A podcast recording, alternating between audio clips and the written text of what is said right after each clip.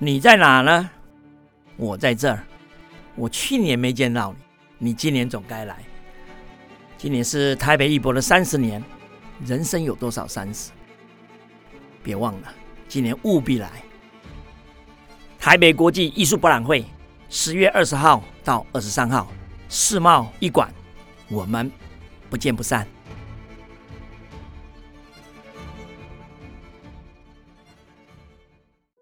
真的哦，嗯。我们的节目好像很久没有唱歌哦。嗯，我是，是，准备了很多歌。我是节目制作人，也是制作单位生鲜食材的营运长王维轩 Vivi。因为钟老师很难相信一件事情。就是很多人赞助这个节目，嗯、他的描述跟附注留言是希望老师可以好好讲故事，嗯、不要再唱歌。真的吗？真的。但应该也有很多人希望我再唱吧。所以我们现在就要来看看啦，嗯、看看哪一个多。是，我们要开一个活动，嗯、这个赞助链接会在单集简介。嗯，如果说你赞助这个节目，你可以写说你是赞助老师唱歌，还是赞助老师不唱歌。嗯，那如果当月的赞助人数、嗯、或者是看谁多，对，看谁多。我们就决定怎么做。没错，因为老师听到这件事之后，已经准备了一个歌本，是不是？没有，把钱柜下载而已了。对，他就想说，你们越不想要听我唱歌，我就是讲三句话就要唱一次。对，好，那我们会在节目的最开头把你的名字公布出来，例如说，本节目由王晓明赞助，钟正道老师啊，本集不唱歌，对，这样子表彰你的丰功伟业。没错，那也欢迎各式各样想要置入的企业，嗯、因为这个节目其实流量还蛮高的。真的吗？而且有很多我们节目有人在听吗？很多人，而且有很多名人在听。听说已经上长荣了，是不是？是已经上，但我都没有做到长荣。那你要赶快去做一下长荣。嗯、我都做虎航。那我再看看虎航要不要放你的节目。哎、欸，我跟你讲，之前有人付一千块叫你不要唱歌，什么意思？怎么可能？就是 donation，怎么可能那么多？我觉得两百。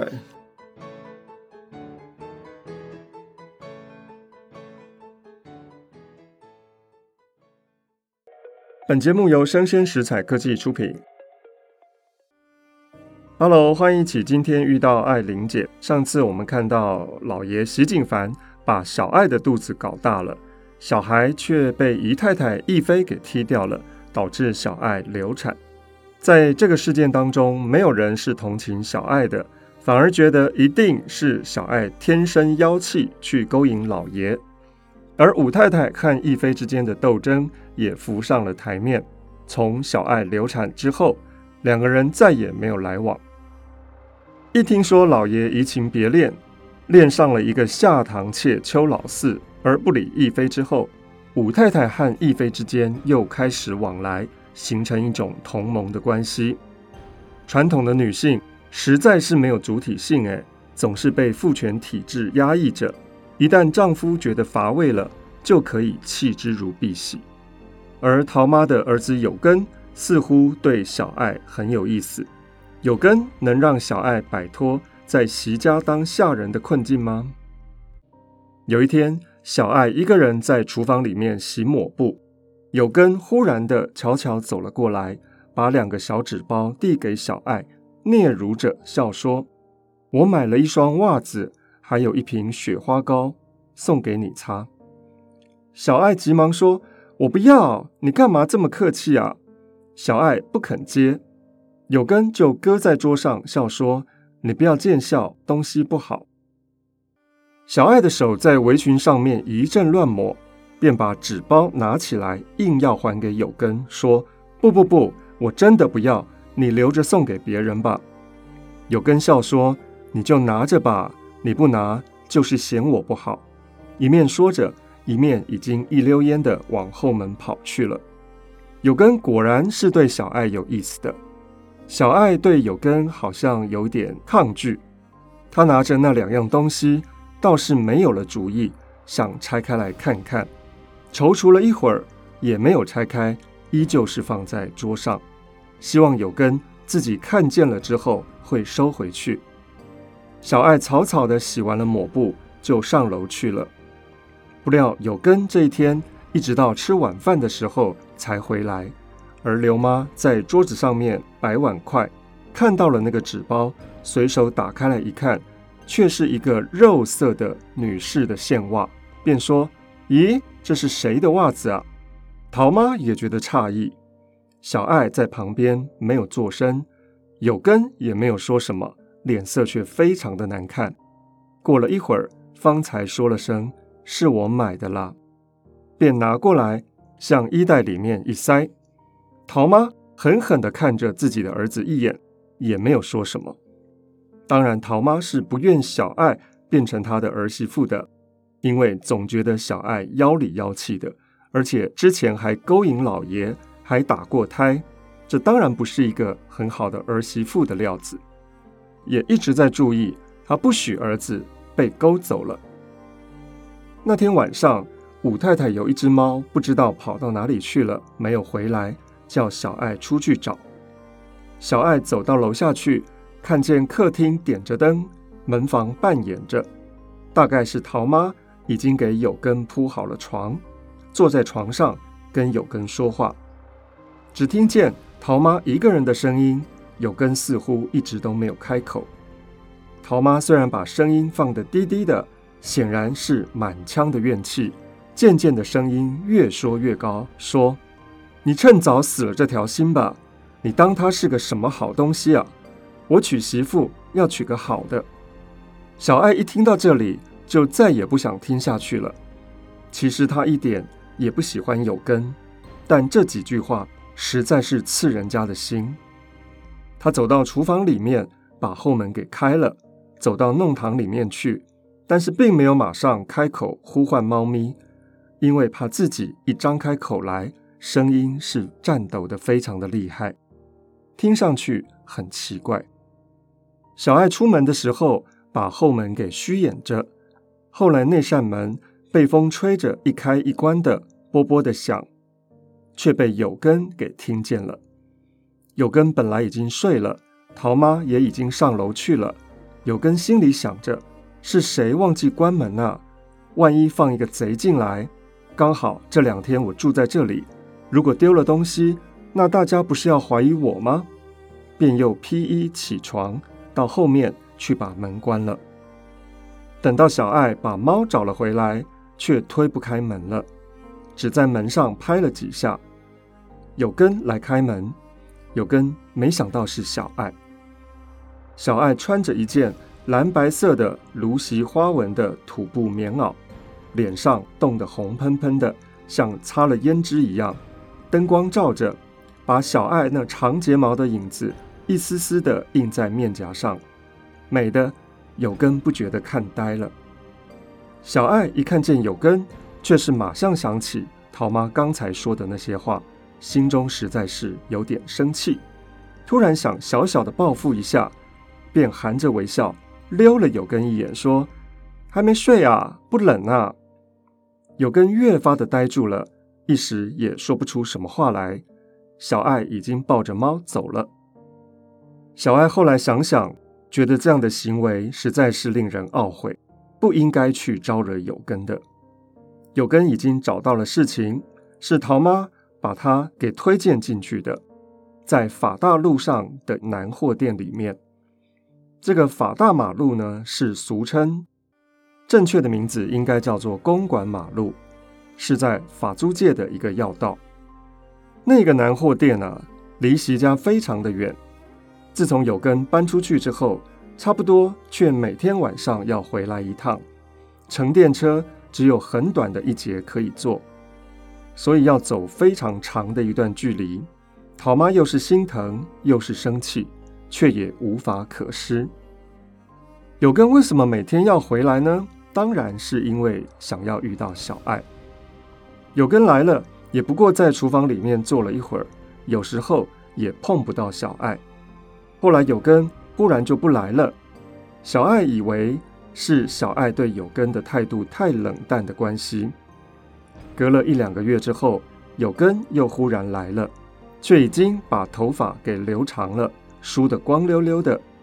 大概前一阵子他因为头发刚刚要养长一点，长到一个时期就矗立在头上，很不雅观，所以没有来吧。日子一久。小爱的心里面却有点蠢动了，因为除了嫁人以外，也没有别的办法可以离开席家。从前三太太有一个丫头，也就是跟小爱一起被买进来的，比小爱大几岁，很机灵的那个，叫做莲喜。莲是连理枝的莲，喜是喜气的喜。后来逃走了。小爱那个时候年纪还小，对于这件事情却印象非常的深。后来又听见说有人碰到了怜喜，已经在街边做拉客的妓女。怜喜是遇到了坏人，说介绍他到工厂里面去做工，就把他卖掉了。小爱听到这些话，心里非常难受，对于这个吃人的社会又多认识了一层。因此，小爱打消了逃走的念头，他不想重复怜喜的命运。许多年来，小爱就一直在这里苦熬着。现在有一个有根，倒是对她很好。别的不说，有根是一个知道底细的人，总是比较可靠的。也就是他就是桃妈的儿子，身家还算清白。但是小爱对于有根总觉得有一点不太能决定，倒不是为了小爱对有根有没有感情这件事情。小爱因为从来没有爱过任何的人，根本不知道爱情是什么，所以也不知道要重视它。小爱最认为不妥的，还是他是桃妈的儿子这一层。即使桃妈肯要小爱做媳妇，小爱也还不愿意要桃妈这样的一个婆婆呢。难道平常受桃妈的气还没受够吗？同时，小爱也觉得有根这个人不像是一个未来会有作为的人。怎么样才是一个有志气、有作为的人呢？小爱自己也说不清楚。然而，总有一个模糊的概念吧。在这样的一个社会里，一个人想要扬眉吐气，大概非发财不可吧。至于怎么样能够发财，小爱却又有非常天真的想法。他认为，只要勤勤恳恳的、好好的做人就可以了。在席家住的这个弄堂里面，是一个旧家的花园里面。盖起几排的房子，从前那个老洋房也还存在那里，不过已经分租出去了。里面住了不知道有多少人家，楼下还开一个照相馆。那个大房子也就像席家从前住的那个老式的洋楼一样，屋顶上矗立着一个方形的一座座红砖砌的烟囱，还竖立着定风针。什么是定风针呢？也就是指出风向的一个标志。常常有一个人坐在那个屋顶上面读书。小爱在夏天的傍晚，常常到阳台上面去收衣服，总会看见对门的屋顶上有一个青年坐在那里读书。夕阳在那个红砖和红瓦上面，在那个楼房的屋脊的背后是满天的红霞。小爱远远的望过去。不由得有一些神往，而对于那个人，也就生出了一种幻想。在对门的屋顶上面搭着一个小棚屋，这个人大概住在里面吧。那里面自然是光线很坏，所以他一直要在户外看书。他穿着一身短打，短打指的是短衣的装扮，大概是劳动阶层才会穿的衣服，但也不像一个学生啊。他为什么要这么用功呢？夏天天黑的晚，有一天晚饭之后，天色还很明亮。小爱在窗口上面看过去，那个人已经不在那里了。屋顶上面斜架着一个竹竿，晾着一件蓝布的褂子。在暮色苍茫中，倒像是一个人张开两臂，斜斜地站在那里。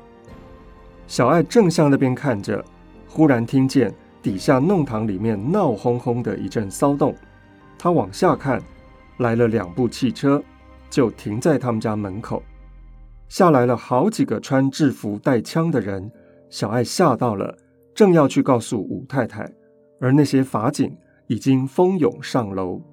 原来是因为老爷席景凡在外面借的钱积欠不还，被人家告了，所以来查封财产。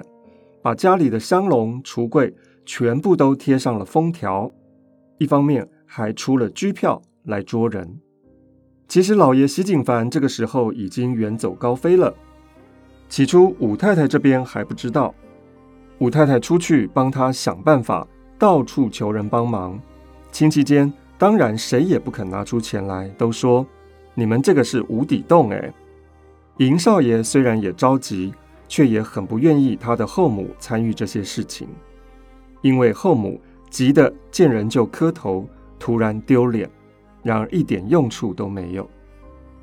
武太太自从遭遇过这样的打击，性格上面似乎有了很显著的改变，不再那么嘻嘻哈哈了，面色十分的阴沉，在应酬的场合当中，也不像从前这么样受欢迎了。有时候人家拉他打牌，说帮他解闷，他的牌品本来是很好的，现在也变坏了，因为一上场就怕输，一输就着急，一急起来便将身体左右的摇摆，摇摆个不停。跟他打牌的人都说，我只要看见他摇起来，我就心里发烦呢。因此大家都害怕跟他打牌。武太太常常去算命。可是又害怕，怕算出什么样凶险的事情来，因此总跟算命的说：“你什么都不要说，我只问问财气如何。”武太太不久就得了病，有一次她心脏病发得很厉害，家里把她娘家的兄嫂都请来了，也请了医生来，大家忙乱了一个晚上。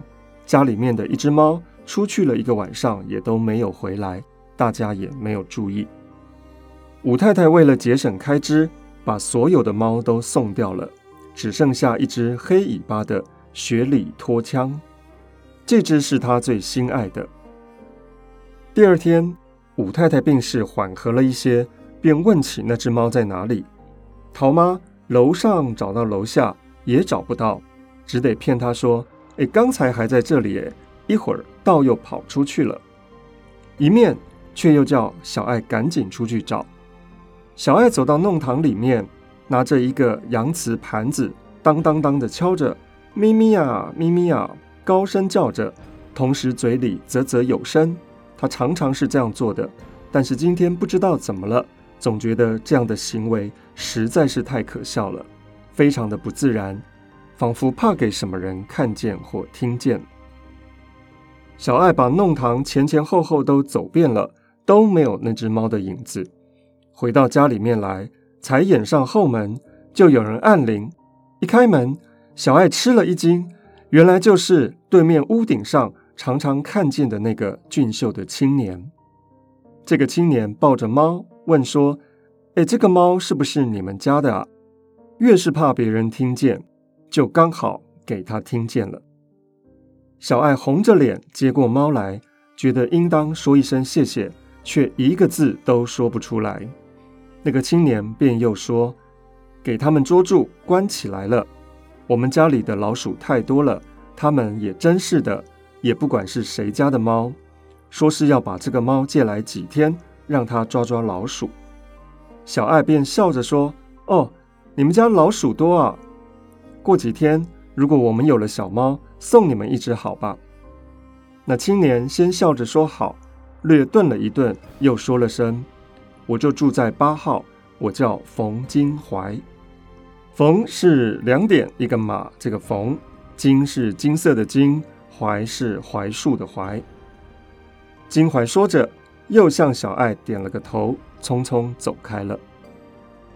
小爱抱着猫，关上了门，便倚在门上，低下头来，把脸依偎在猫的身上，一阵子揉擦。